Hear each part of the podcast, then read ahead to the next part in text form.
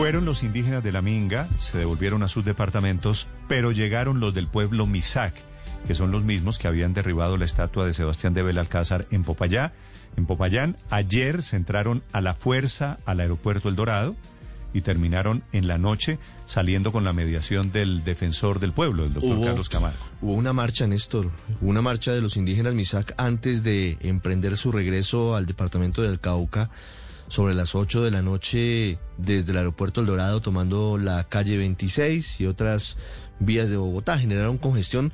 Por fortuna, en medio de todo, no pasó a mayores, porque no pintaba bien cuando entraron al aeropuerto El Dorado por la fuerza. No hubo, digamos, ruptura de vidrio ni de infraestructura, pero sí entraron por la fuerza. Y El Dorado está en un momento de muchísima atención en materia epidemiológica por el COVID-19. Don Pedro Velasco es el secretario general del pueblo MISAC, que vino desde el occidente. Señor Velasco, buenos días. Buenos días, Néstor Morales.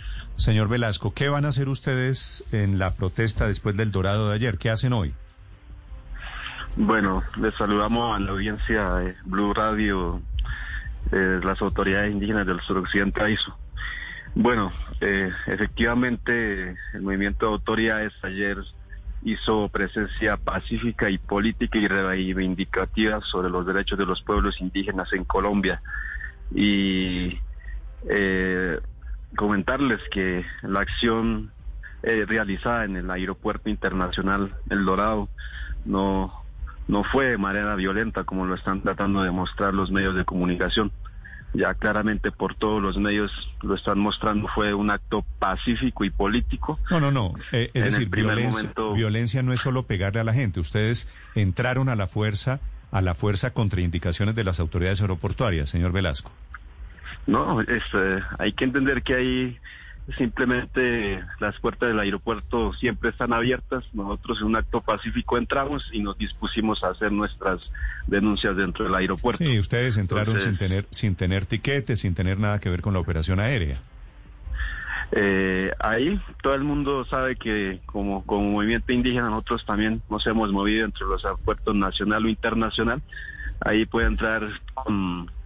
Eh, a comprar tiquete o sin tiquete. Entonces, bajo ese pretexto no pueden deslegitimar la presencia del movimiento indígena en el aeropuerto. Sí, señor Velasco, no es deslegitimar la protesta porque si es pacífica está permitida por la Constitución colombiana.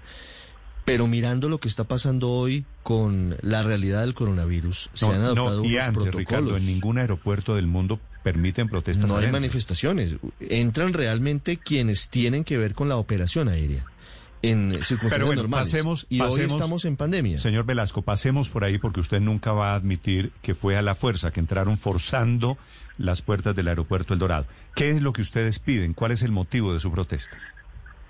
Bueno, en el sentido de que nosotros también como pueblos indígenas estamos colectiva e individualmente cuidándonos con el tema de la pandemia, hay que entender que mediante el aeropuerto internacional El Dorado llegó el coronavirus, entonces nosotros no estamos llegando ahí con el tema, nosotros hemos cumplido todos los protocolos durante esos casi nueve, ocho meses que, ha transcurrido el tema, entonces ese no puede ser un pretexto para para ver de mal manera la presencia de, las comunidades indígenas en, en un sitio tan estratégico, pero en, en donde se mueven casi que todo el mundo eh, política y económicamente hace daño a nuestros territorios indígenas y étnicos del país. Sí, Sí, señor, de señor Velasco, maneras. ¿cuál es el motivo? ¿Qué intentaban? ¿Cuál es el mensaje que ustedes tienen habiéndose tomado el aeropuerto ayer? Bueno, pues claramente es el aeropuerto más grande de Latinoamérica. Sí, pero, pero ¿qué quieren? ¿Cuál es el mensaje que quieren transmitir, señor Velasco? El mensaje es que los pueblos indígenas de Colombia y los pueblos, la lucha de los movimientos sociales y campesinos, pues se tienen que eh, visibilizarse a nivel internacional, ya que el gobierno nacional, pues irresponsablemente está desconociendo todas las problemáticas del país. Más cuando se le está llegando a la puerta de su casa, en la casa de Nariño no atiende, entonces pues la, la única forma es visibilizar internacionalmente a los medios de comunicación lo que está sucediendo dentro de Colombia. Pero ¿cómo se visibiliza, se visibiliza eso entrando por la fuerza del aeropuerto El Dorado? Sigo sin entender. Pues precisamente como ustedes lo están diciendo, además de que nosotros estamos eh, insistiendo en que eso no lo, no, lo hicimos de, manera forzada, ustedes lo, lo, siguen reafirmando de esa manera, pues el mismo gobierno también siempre lo está asumiendo de que la protesta social y pacífica reconocida constitucionalmente es ilegítima y que las masas no pueden eh, movilizarse en, este contexto de la pandemia. Ese no puede ser un pretexto y, y tampoco los sitios estratégicos que tiene el país pues pueden estar cerradas para hacer las demandas sociales que existen en Colombia frente al incumplimiento de los acuerdos del gobierno nacional con todos los sectores sociales, populares y étnicos. Señor Velasco, eh, ¿por qué ustedes, nos puede explicar un poco eh, el tema del movimiento indígena? ¿Ustedes por qué no venían con el resto de la minga? ¿Por qué no hicieron el mismo trayecto, hicieron las mismas manifestaciones. Eh, ¿El grupo de ustedes por qué está aparte de los demás?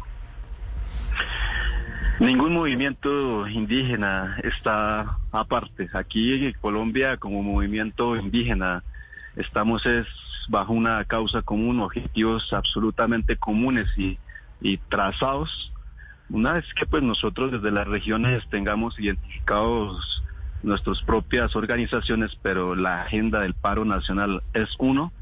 Y si bien es cierto, una de la parte de la, de la minga nacional, pues regresó, pero pues la agenda que, que nosotros como movimiento indígena manejamos es la misma. Entonces, eh, el gobierno no puede estar creyendo que hay, no hay una homogeneidad en la en la visibilización de la agenda de la problemática del país desde la perspectiva especialmente étnica y, el movimiento indígena. ¿Hasta cuándo, ¿Hasta cuándo, señor Velasco, están ustedes en Bogotá? Nosotros formalmente estamos acá hasta el, hasta el día domingo, con eh, coordinando todas las agendas que, que, que, que, venimos y teníamos previsto para, para, para, para esta semana. Entonces, eh, estamos en esa dinámica. Protesta de indígenas, estos MISA que vienen desde el departamento del Cauca. Gracias, señor Velasco. Néstor Morales, muchas gracias por el espacio de la audiencia. 828.